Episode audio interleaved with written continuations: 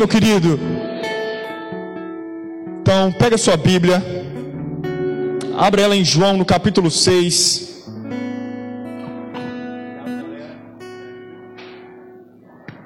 Aleluia. João no capítulo 6, verso 66 em diante.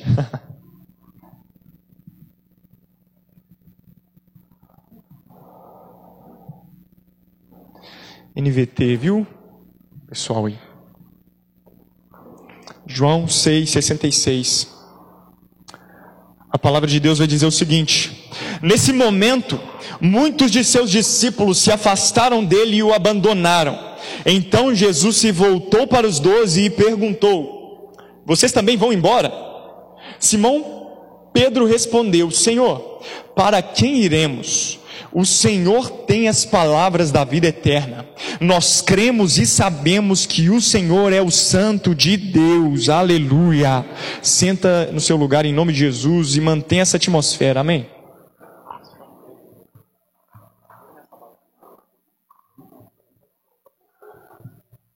Fluir, irmão. Glória a Deus. Ítalo vai me ajudar, nós vamos fluir junto aqui. Amém? Eu preciso de você comigo nessa noite. Amém? Pode não ser confortável o que eu vou passar aqui hoje, mas dá um sorrisinho e finge que não é com você. Amém? Aí ninguém fala amém, mas glória a Deus. Vamos lá que eu sei que alguém está comigo. Aleluia! Gente, João capítulo 6 é um texto que eu acho fantástico. Jesus fala muito comigo através desse texto e eu recomendo fortemente que vocês leiam, estudem, meditem a respeito do que essa palavra fala. E sabe, João capítulo 6, a partir do versículo 1, vai narrar para a gente quando Jesus faz a primeira multiplicação de pães e peixes. Amém?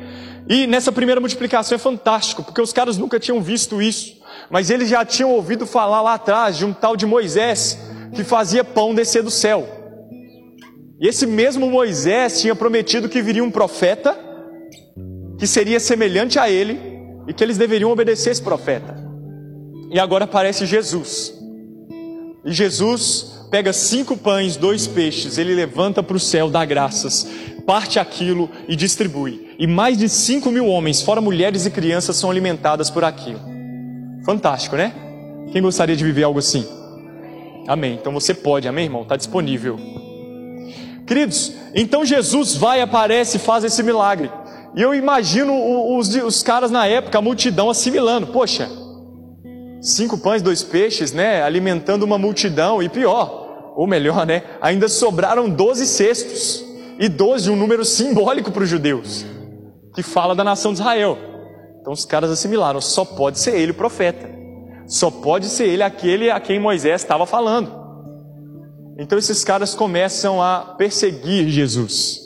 E a Bíblia vai falar para a gente que Jesus vai e se afasta deles, corre dos caras, porque Jesus sabia que eles queriam obrigá-lo a ser rei. Jesus é rei ou não? Está comigo? Jesus é rei ou não? Por que então que Jesus não quis deixar as pessoas colocar ele na posição de rei? Porque Jesus não é um rei qualquer, ele é o rei dos reis e senhor dos senhores. E a ótica com que Jesus olha as coisas não é a ótica natural, é a ótica celestial. E quem tem uma missão e um propósito celestial, meu irmão, tem tempo, tem modo e estação para agir. Amém? E Jesus vai, então foge desses caras, eles vão atrás do Senhor e quando encontram ele, esses caras perguntam: Jesus, cadê você? A gente estava te procurando, estávamos com saudade. Jesus fala para eles: Ei, vocês não vieram atrás de mim porque vocês entenderam os sinais, mas vocês só vieram porque vocês estão comendo pão de graça. Ei, Jesus começa a debater com esses caras. Esses caras falam, não, e é para a gente então entender os sinais, nos mostra como que nós podemos fazer. Jesus vai falar, o único sinal que Deus quer de você é que vocês creiam naquele que Ele enviou. E Jesus começa a apertar para o lado dos caras. A ponto de chegar um momento, os caras falam, mas Moisés mandou para a gente maná do céu. Qual o sinal que você vai mostrar? E Jesus falou, Moisés trouxe um maná do céu, mas na verdade foi o Pai que mandou. Mas agora o que o Pai está mandando para você sou eu, o pão vivo que desceu do céu.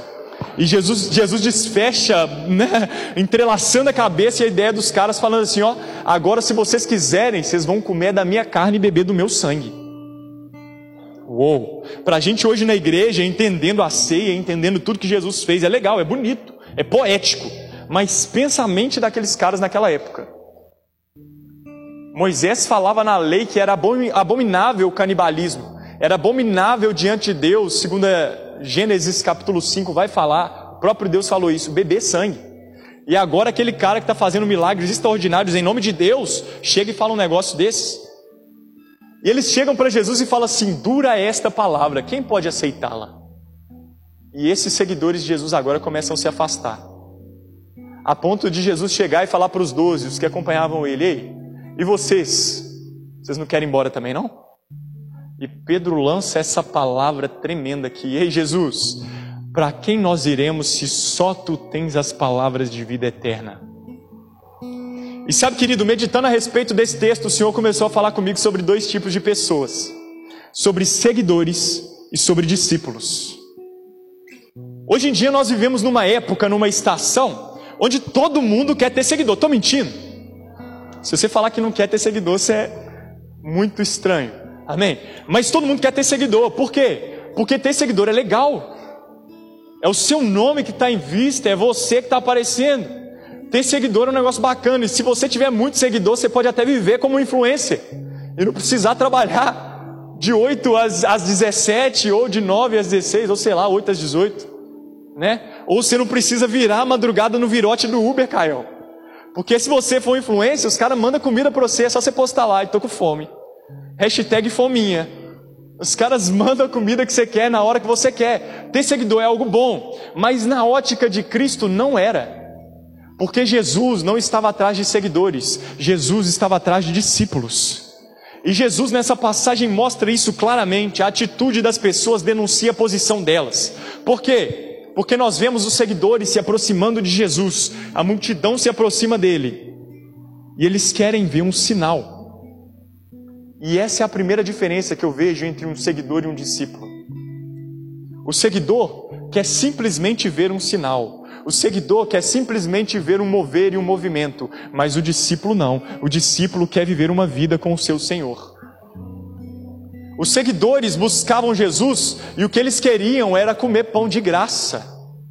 E é claro que isso não acontece nos nossos dias, né? Porque a igreja não dá pão de graça. Mas, hoje em dia, aqui não acontece, graças a Deus, mas em muitos lugares as pessoas estão atrás de Deus por causa de uma bênção. Os seguidores querem o Senhor por causa daquilo que Ele pode dar. Os seguidores querem o Senhor por causa das mãos. Mas um discípulo de verdade quer o Senhor por causa do coração dele. O seguidor quer receber algo de Deus, mas o discípulo quer escutar aquilo que está no coração dele, porque ele sabe que se ele escutar, ele vai viver um propósito muito mais glorioso, que não vai ser só para essa terra, mas vai ser para a eternidade.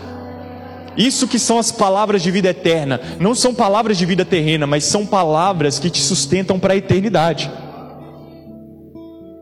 Você está aí comigo? Então, meu querido, os seguidores querem bênção. E sabe o que eu acho engraçado? Não sei se você já viu acontecer algo assim. Casal vem para a igreja, casamento está destruído. Eles vão, se apegam com Jesus, aquele amor, aquela chama intensa, mas assim que as coisas se acertam, cadê o casal? Ah. Ou o filho está nas drogas, então eles vêm e acontece muito isso, né? Rafael, por favor, me ajuda, meu filho, isso e aquilo. Amém, vamos ajudar. O cara vem, cola com Jesus, firma. Aí quando recebe a bênção, cadê? Ou vem precisando de algo na área financeira. Hum, isso aí não acontece. Né, pastor Alexandre? Isso aí nunca aconteceu aqui, né? O cara vem querendo um milagre na vida financeira, o milagre vai e acontece. E assim que acontece, na próxima semana, cadê? Por quê? Porque existem seguidores e existem discípulos e os seguidores só querem tirar alguma coisa do Senhor. Mas os discípulos entendem que tendo o Senhor, eles têm tudo que é dele. Se você não quiser dar um glória aí, o Ítalo vai dar um glória aqui. Amém? Amém?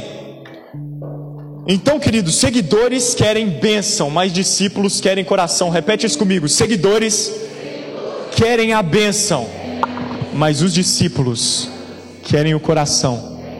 Quantos discípulos nós temos aqui nessa manhã? Amém? E se você não é, em nome de Jesus, hoje você vai ser ativado para viver um discipulado com o próprio Cristo. Amém? Os seguidores querem Jesus por causa daquilo que ele fez, por causa daquilo que eles viram ele fazer. E veja nessa história: eles chegam para Jesus e falam assim: Cara, você multiplicou pães e peixes, que incrível! Faz de novo. E Jesus fala: Não. E os seguidores vão fazer o quê? Eles vão sair fora. Por quê? Porque eles se apoiam naquilo que eles já viram acontecer. Mas os discípulos sabem que de onde veio aquele milagre tem muito mais e milagres diferentes e extraordinários, e é por isso que eles permanecem. Amém, amém? Glória a Deus. Veja esses discípulos, cara. É interessante que os seguidores sempre estão atrás de Jesus por causa de uma resposta. Mas Pedro era tão judeu quanto os outros caras. Tiago, João era tão judeu quanto os outros caras que saíram. Mas sabe o que é interessante? Os seguidores, quando eles não têm respostas, eles vão embora. Mas os discípulos, mesmo sem as respostas necessárias, eles permanecem. Porque eles sabem que uma hora ou outra aquilo vai fazer sentido, porque eles creem no Senhor. Eles não estão com os olhos fixos naquilo que eles estão vendo, mas eles fixaram os seus olhos naquilo que eles não veem. Eles têm uma fé não baseada no sinal, mas eles têm uma fé baseada na palavra. E deixa eu te falar, meu querido, quando a sua fé está baseada na palavra de Deus, venha o que vier, aconteça o que acontecer, tendo resposta ou não tendo, você vai continuar avançando porque você sabe quem te prometeu, e por mais que os seus olhos nunca tenham visto Ele, você acredita nessas palavras e Ele testifica elas no seu coração. Eu estou mentindo? Quem já viveu algo assim? É fantástico acreditar em Jesus, eu estou mentindo? Às vezes você está ali, cara, passando no estreito de Jeová. mas simplesmente uma palavra que você recebe, uma palavra que você lê, te ativa e te faz permanecer. Isso são as palavras de vida eterna. E sabe, esse é o alvo e essa é a busca dos discípulos. Os discípulos vão buscar as palavras do Senhor. Por quê? Porque um discípulo, Gabriel, é aquele que se assenta na mesa do seu Senhor e aprende dele. Para quê? Para simplesmente ter conhecimento? Não, mas praticar. É por isso que você é um discípulo de Jesus, cara. Por isso que você ama o seu Senhor, porque você gasta o seu tempo com Ele. Os discípulos, eles vão se mover por informação. Eles vão se mover por aquilo que eles escutam. Mas os, os discípulos não. Falei errado, né? Os seguidores vão se mover por informação. Mas os discípulos não. Os discípulos vão se mover por revelação. O que, que você quer dizer com isso, Rafael? E eu amo esse texto, Lucas, no capítulo 24. Vai contar para a gente dos discípulos no caminho de Emaús. Todo mundo conhece, né? Quem não conhece é porque não é da igreja, porque eu já falei disso aqui umas 20 vezes. Os discípulos no caminho de Emaús, eles estão numa estrada caminhando e o próprio Jesus ressurreto aparece e começa a anunciar as verdades bíblicas para ele, se revelar para eles dentro das escrituras, né? Mas chega um determinado momento que é o momento da, da decisão. É o momento que separa homens de meninos. É o momento que separa seguidores de discípulos. E qual que é esse momento? É quando chega a noite é quando você está cansado da caminhada. Ei, pega isso aqui. Quando você está cansado da caminhada, vai determinar se você é um seguidor ou se você é um discípulo. Por quê? Porque quando você é um seguidor, você pode ter ouvido o dia todo, ter tido experiências o dia todo, mas quando chegar o seu momento, o seu ponto de cansaço, você simplesmente vai querer parar. Mas os discípulos no caminho de Emaús, quando chegou a noite, eles chegaram para Jesus e falaram: Ei, Jesus, não, fica com a gente mais um pouco. E o que, que eles vão fazer? Eles vão se assentar à mesa e eles permitem que o próprio Jesus parta o pão e distribua para eles. Moral da história: assim que Jesus parte o pão, os olhos deles são abertos e eles não têm mais uma informação, mas eles passam a ter uma revelação. e sabe, os discípulos, eles vão se mover por revelações da parte do Senhor. Aqueles discípulos em Maús, assim que os olhos são abertos, eles voltam para Jerusalém, que era o lugar de onde eles não deveriam ter saído. E você hoje, discípulo de Jesus, aonde você está? Como está a sua jornada pelo Senhor? Você veio nessa conferência profética, recebeu tanto de Jesus, mas como foi a sua segunda-feira? Ou melhor, né? Como foi a sua sexta-feira? 17h59. Você estava cansado demais? Ou você ainda tinha lenha para queimar pelo Senhor? E o Senhor tem me incomodado sobre pessoas mais maduras. Digo isso pelo Espírito. Pessoas que já tiveram alguma experiência com Deus ou que já são velhas, de acordo com o mundo, mas você ainda é muito jovem, amém, meu irmão? Deixa eu te falar, isso aqui não é uma palavra para a juventude, isso é uma palavra para você também, porque Deus ainda tem algo para fazer na sua vida, a sua jornada não acabou. Se tem ar nos seus pulmões, é porque tem um Espírito habitando dentro de você, e se tem um Espírito habitando ainda, está disponível uma estação poderosa com Cristo. Ei, então você que é mais velho e que acha que não é para você, deixa eu te falar uma coisa: é para você sim. Quem disse que não pode? Quem disse que não dá? Quem disse que não vai acontecer? Vai tomando, crente. Aleluia, Jesus. Obrigado, Senhor. O Senhor gosta de usar eu para fazer esse troço louco. Amém? Os discípulos, uma característica muito marcante é que eles são totalmente dependentes do Senhor. Quem já ouviu só tu tens aí? E eu me calo ao te ouvir. Por que, Ítalo? Pois eu sou totalmente dependente de ti. Você pode abrir sua boca e cantar isso em nome de Jesus com convicção? E me calo ao te ouvir. Sim, Jesus.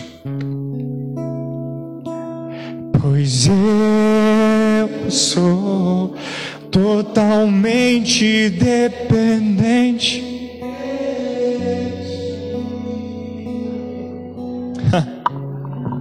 Ei, meu querido, Pedro não tinha as respostas que ele queria.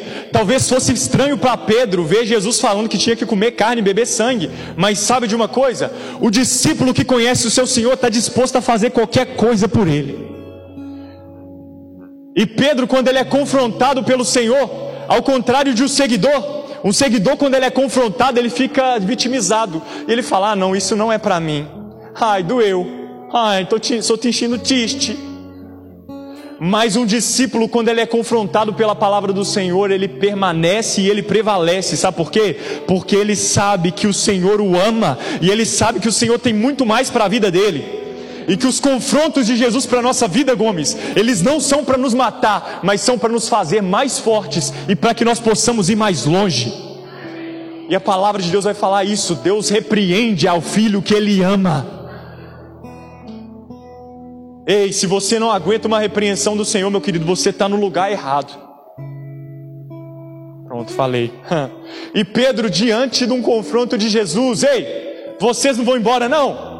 A única coisa que Pedro pode falar é isso: Jesus, eu não estou entendendo é nada nesse negócio aqui. Eu não estou entendendo de pão descendo do céu, porque eu te vi já grande e tudo mais, mas eu só sei de uma coisa: para quem eu irei? Porque só o Senhor tem as palavras de vida eterna. E deixa eu te falar: as palavras do Senhor são o fundamento da vida de um discípulo. Mateus capítulo 7 vai falar isso. Vai falar sobre dois homens, dois tipos de pessoas. Um que constrói a casa na areia e o outro que constrói a casa sobre uma rocha. Os dois têm uma construção. Os dois têm algo a mostrar para o mundo. Os dois têm uma história. Os dois têm um legado. Os dois têm uma vida que aparece. Mas sabe qual é a diferença? Sabe qual é a diferença, Davi? Aquele que construiu a casa na rocha gastou mais tempo para baixo do que para cima. O que você está querendo falar, Rafael? Eu estou querendo te falar que um discípulo não se importa em aparecer, ele prefere se enraizar e criar suas raízes e estruturas do Senhor, porque ele sabe que quando vierem os ventos e as tempestades, ele vai prevalecer. Mas os seguidores querem o status, Ítalo? Os seguidores querem se mostrar, e os seguidores não, não se preocupam em fundamentar suas vidas nas palavras de vida eterna, então eles têm uma vida terrena. E quando vem o primeiro vento, a primeira tentação, a primeira dificuldade, elas vêm para todo mundo, ele vai cair. Os discípulos, quando vierem os problemas e as dificuldades, eles vão expandir. Mas os seguidores, quando vierem os ventos e as dificuldades, eles vão explodir. Quem é você nessa história? Tem uns irmãos me olhando, falando assim: é só um menino, né? Só um menino? Mas no dia 25 do 3 desse mês, desse ano, eu tive o meu filho que eu sonhei com ele por mais de 10 anos, para quem não sabe. Miguel. Era o meu sonho ter um filho chamado Miguel. Que seria um grande homem de Deus. Mais que o pai, né? Porque o pai, o pai ainda é baixinho. É. Eu sonhei por mais de 10 anos com isso. E veja bem, eu não sonhei com dinheiro, irmão. Eu não sonhei com a Porsche, eu não sonhei com milhões, eu estava sonhando com uma família. E família é um projeto de Deus. Estou mentindo? Estou mentindo? Meu sonho é lícito ou ilícito? Mas o meu filho nasceu prematuro. E seis dias depois, um sonho que eu cultivei por mais de dez anos, e eu falo dez anos porque dez anos é o tempo de namoro que eu tenho com a Carol. Quem não sabe, Carol, essa mulher é muito linda aqui, maravilhosa. Então você que é visitante, tira o olho, fechou? Senão o bagulho vai ficar louco pro seu lado. Eu sonhei por mais de dez anos, e eu vi em seis dias o meu sonho morrer na minha frente. Rafael, você estava em pecado. Irmão, que eu saiba, não. Ah, Rafael, mas então você, você não estava orando. Meu irmão, eu estava. Ah, porque você não estava lendo a Bíblia, irmão, eu estava. Ah, Rafael, não, tem alguma coisa errada nisso aí. O que, que aconteceu? Ah, então você não estava crendo. Eu estava. E muito. Mas e aí, Rafael? Por que, que aconteceu isso então? Sabe? Eu falei, eu repito, eu quero que isso fique cravado na sua mente. Nem sempre nós teremos as respostas. E eu cheguei para o Senhor e falei: Senhor, eu estou te servindo há mais de 10 anos intensamente, mas isso vem acontece comigo, por quê? Por quê? Jesus chegou para mim e falou assim: Eu não vou te falar. Eu não vou te dar a resposta que você quer. Mas eu vou te fazer um convite. Vem para a minha presença. Vem para a minha presença que vai ter resultado. Essa dor hoje sua vai ser um testemunho muito em breve. Por que você está falando isso, Rafael? Eu estou te falando que talvez você já perdeu sonhos. Talvez você também, como eu, já perdeu filhos. Talvez você já perdeu muita coisa e você não tem as respostas. Mas deixa eu te falar. Nós podemos não ter todas as respostas em Jesus. Mas se a gente tiver Ele, já é o suficiente. Rafael, por que, você está aqui hoje, dois meses depois? Porque eu encontrei as palavras de vida eterna e eu não posso viver sem elas. O que você estava fazendo um mês depois? Pregando a palavra. Por quê? Porque eu encontrei as palavras de vida eterna e eu não posso mais viver sem elas. Porque, irmão, a marca de um discípulo é que ele queimou as pontes com o passado. Discípulos não tem mais para onde voltar. Se você tiver algum lugar para onde voltar, meu irmão, quando o vento soprar, você vai voltar para lá. Quando Jesus falar que não vai te dar aquilo que você quer, você vai voltar para lá. Então deixa eu te dar um conselho, você que quer ser discípulo de Jesus e quem quer aqui? Queime as pontes com o passado e não tenha mais para onde voltar, porque quando você estiver no meio do mar, o barco balançando de um lado para o outro, e você vê um vulto no meio do oceano, o único lugar que você vai ter para correr é sobre as águas. Você que não pegou, eu declaro sobre a sua vida aqui no nome de Jesus. Uma consciência celestial e espiritual vai tomar conta de você. Você vai ser tomado por uma ótica espiritual. E as tempestades virão sobre você. Mas você não vai temer, porque você vai avançar em Cristo. Você vai ser um discípulo do Senhor. Você vai andar sobre as águas, seja elas o que forem na sua vida.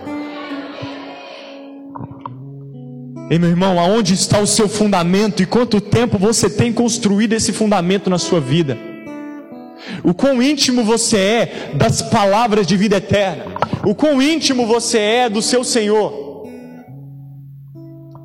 Será que você está se limitando a ser simplesmente um seguidor? A simplesmente estar aqui porque é legal, porque é divertido, porque te faz bem? Porque se for no dia que não te fizer bem, você vai sair fora.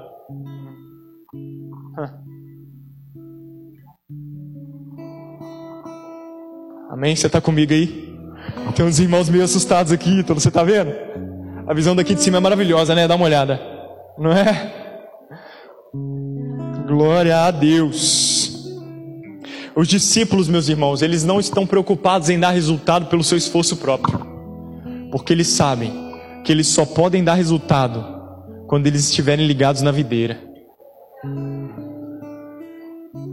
É por isso que muitas vezes discípulos, eles vão gastar mais tempo, igual um iceberg, né? Mais tempo para baixo do que para cima. Porque eles sabem que estar conectado vale muito mais. Estar ligado à presença vale muito mais do que aparecer. Estar ligado à presença vale muito, vale muito mais do que a fama, do que o status. Vale muito mais do que ser querido pelos outros. Eu estou falando isso com alguém aqui hoje. Eu estou tocando na ferida emocional de alguém aqui hoje, eu senti isso. Mas eu te amo, meu irmão. Amém?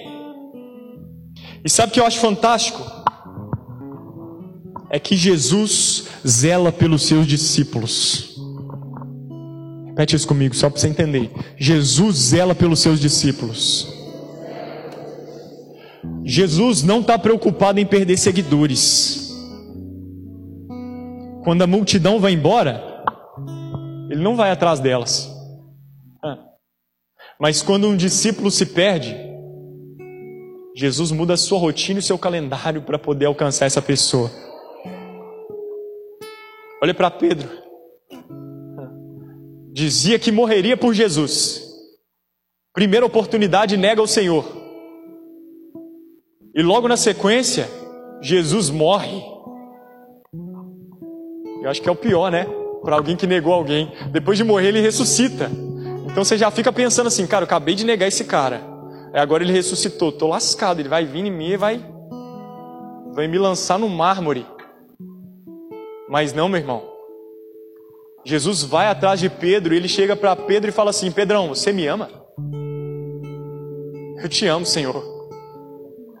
E Jesus trata dando uma missão, dando um destino. Então você vai agora e apacenta as minhas ovelhas. Pedro, você me ama? Eu te amo. Pedro, você me ama? Senhor, o Senhor sabe de todas as coisas. E aí Jesus vai e destrava ele. Por quê?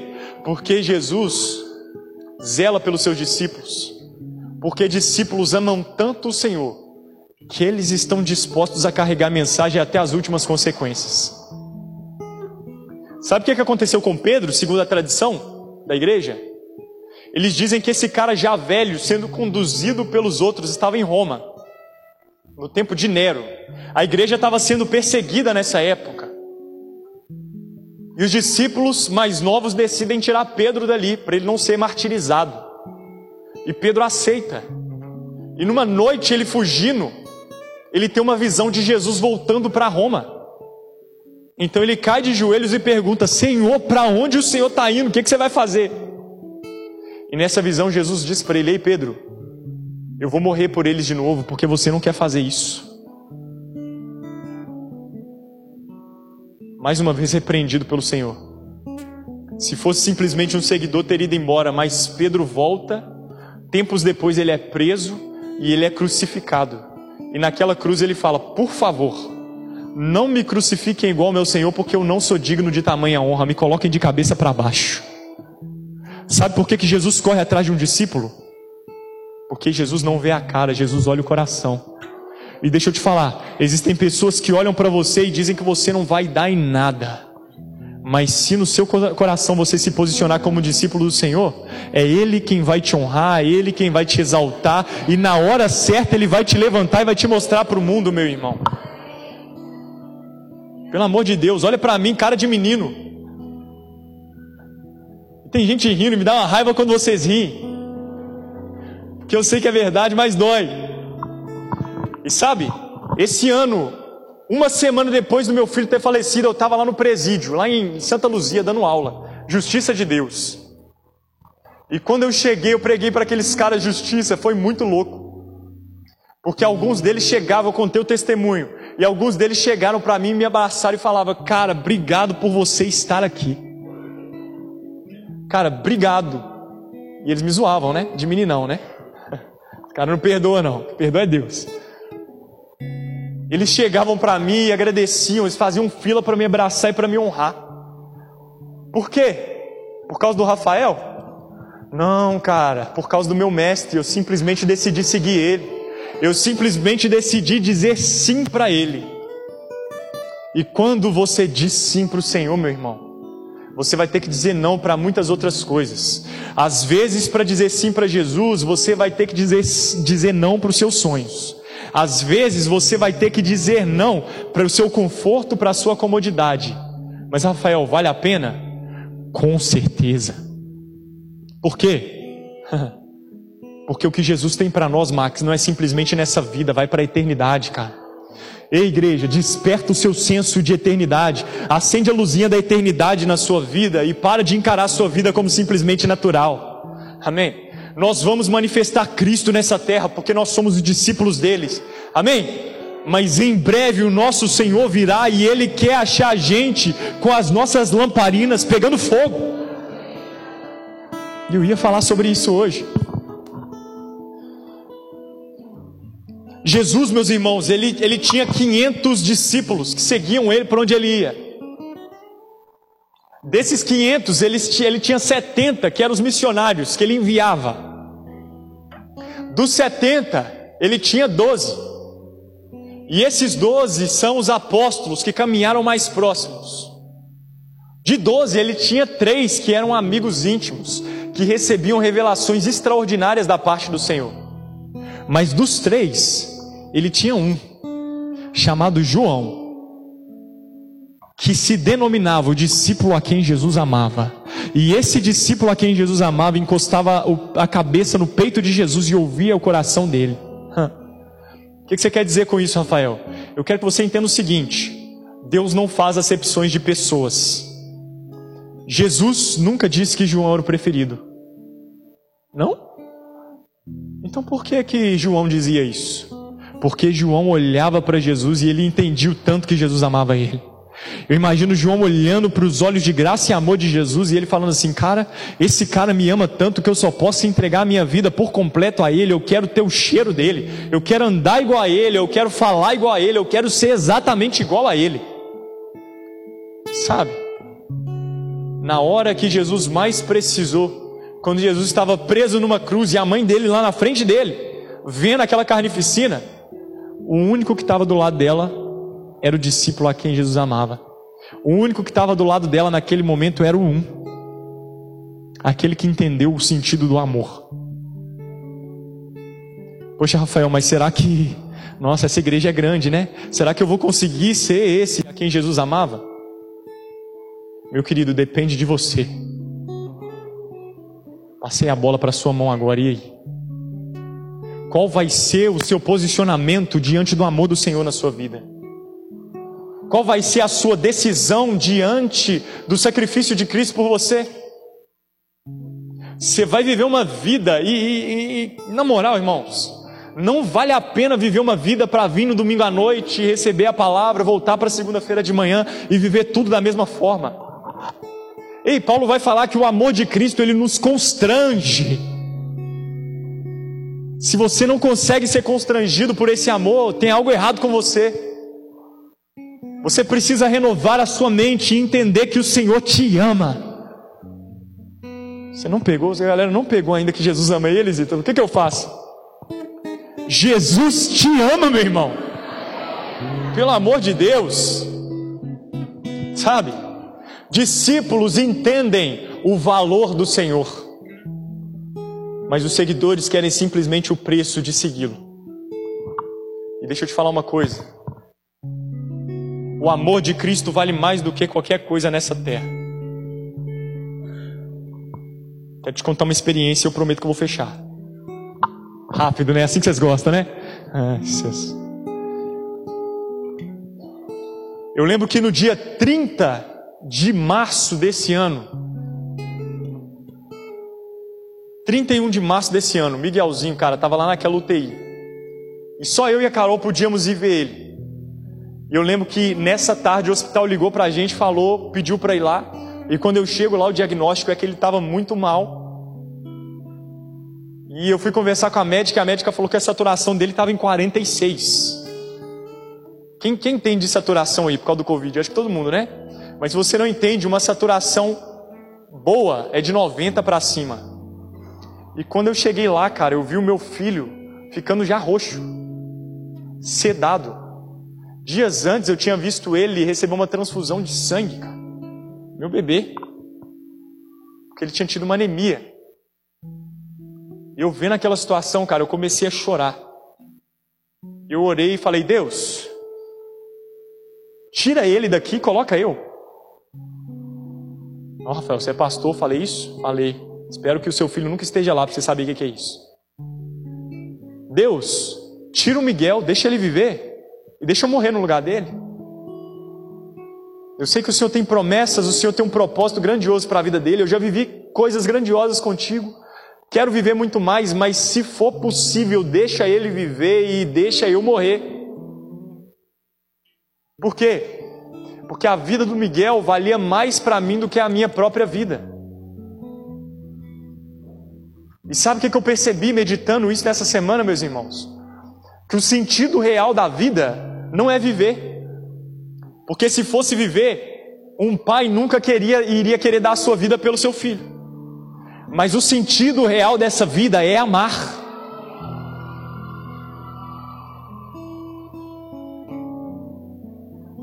E eu repito isso e eu espero que você me corresponda. O sentido real dessa vida é amar.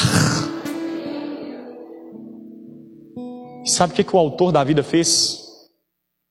Porque Deus amou o mundo de tal maneira que ele deu o seu filho unigênito, para que todo aquele que nele crê não pereça, mas tenha a vida eterna. Aquilo que eu queria fazer pelo meu filho, mas eu não pude, o seu pai fez por você enviando Jesus Cristo. E aí, Rafael? Eu te pergunto, cara, o que, que você vai fazer diante disso? Você acha que tem como viver uma vida simplesmente seguindo Jesus por conveniência diante disso? Você acha que tem como seguir Jesus simplesmente para ter uma bênção diante disso? Ele te deu a maior bênção do universo. Você hoje está no lugar do Filho de Deus. A Bíblia vai falar que você é abençoado com toda sorte de bênçãos espirituais nas regiões celestiais em Cristo. E a Bíblia vai falar que Deus te assentou com Ele nas regiões celestiais. Então, quando Deus olha para você nessa terra, Ele não está olhando o seu passado, Ele está olhando o próprio Filho dele. E aí, igreja, vamos! Jesus nos chama para ser discípulos, por quê? Porque um discípulo é aquele que abraça a palavra e a mensagem do seu mestre. Ele vive essa palavra, essa mensagem, ele faz o legado do mestre perpetuar. Então, sabe o que é ser discípulo de Jesus nessa terra? É você viver como ele viveu, é você amar como ele amou, é você falar como ele falou, e é você mostrar para esse mundo que o nosso Senhor vive e que ele em breve virá. Ei, meu irmão, independente de circunstâncias, permaneça. Independência, independente do vento que soprar sobre a sua vida, permaneça. Por quê? Porque é só nele que nós podemos gerar vida. Ah, você não foi chamado para ser um funcionário. Você não foi chamado para ser um empresário. Você não foi chamado para ser um político. O seu primeiro chamado é para estar na presença de Deus e para manifestar a presença dele nesse mundo.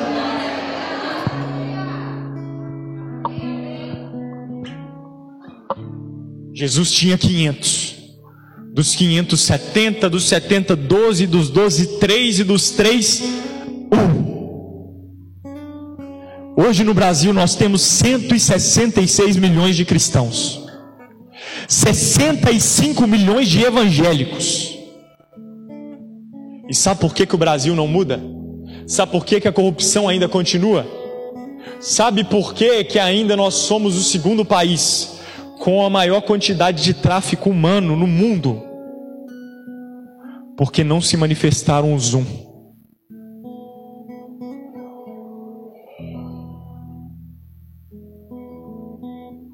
Apocalipse capítulo 3, versículo 20, a Bíblia vai dizer: o Senhor Jesus falando para a igreja: Eis que estou à porta e bato, e se alguém abrir, se alguém abrir, O que você quer dizer com isso, Rafael? Eu quero dizer que existem muitas pessoas que fecharam a porta para Jesus. Ah, Rafael, mas eu fiz o rema. Você fez? Que bom. Cadê os frutos de Jesus se manifestando na sua vida?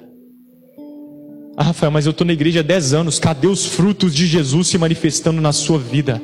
Porque quando você abre a porta, ele entra, ele ceia contigo e você com ele. E quando Jesus está na casa, a revelação chega. E quando a revelação chega, propósito é ativado. E quando o propósito é ativado, fruto é gerado. Eis que estou à porta e bato. E se alguém abrir, o que você quer dizer, Rafael? Eu quero dizer que você não precisa ser um doutor, você não precisa ser um pastor, você não precisa ser um empresário, um engenheiro, você não precisa de currículo. Qualquer um que escutar a voz do Senhor, qualquer um que escutar as batidas do Senhor e permitir que ele entre, ele vem para fazer morada. Rafael, mas o Espírito já habita em mim. Mas como está a sua vida de intimidade com Ele? Talvez você está sendo um dos 500. Mas o que Jesus tem para você é muito mais íntimo que isso, igreja. Eu quero te chamar hoje para uma ativação na sua vida de intimidade com o Senhor. Ei, o primeiro amor não é algo para neófitos. O primeiro amor não é algo para quem está começando agora. Jesus vai falar para outra igreja em Apocalipse: Ei, igreja de Éfeso, vocês são incríveis. Vocês fazem obras e sinais maravilhosos. Vocês trabalham na igreja ativamente mas vocês abandonaram o seu primeiro amor. Vocês não foram roubados, vocês não perderam, vocês deixaram o primeiro amor. O que quer deixar, meu irmão? É eu pegar isso aqui, colocar e ó, tchau. Igreja, Jesus está chamando a gente de volta para o primeiro amor. Quando foi que nós deixamos de amar o Senhor e amamos mais a obra dele do que ele? Quando foi que vir numa conferência profética fosse mais legal do que estar no secreto com ele? Sabe qual é a diferença da conferência profética para o seu secreto? É porque na conferência profética você recebe de alguém que esteve no secreto, e lá você vai direto na fonte, e para ir na fonte demora mais. Toma, crente. Quando foi que nós deixamos o primeiro amor pelo Senhor, meu irmão? Quando foi que nós deixamos de sermos discípulos que se assentam e querem receber do que ele tem para dar, e a gente simplesmente passou a estar com ele por conveniência, porque eu tenho um cargo na igreja, ou porque fulano de tal vai na igreja e eu gosto. Nós estamos vivendo uma vida medíocre se estamos vivendo assim. Me desculpa te falar isso. O Senhor tem muito mais para a sua vida. O Senhor não morreu no seu lugar para que você vivesse uma vida medíocre. O Senhor morreu no seu lugar para te dar o lugar dele. E deixa eu te falar: Jesus é excelente, ele é elevado e ele vive coisas grandiosas. E você também vai viver através dele. Se você pegou isso pela fé, levanta aí no seu lugar, em nome de Jesus, e vai dando glória a Deus aí.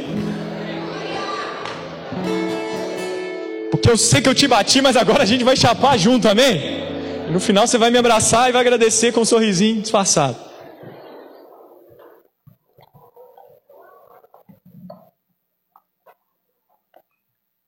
Aleluia, Jesus. Nós te agradecemos, Senhor, pela Sua presença. Nós honramos a Tua presença. Nós entendemos que o Senhor quer algo mais de nós está disponível para nós sermos os discípulos que ouvem as batidas do seu coração. Isso não é romantismo, meus irmãos. Isso é vida com Deus.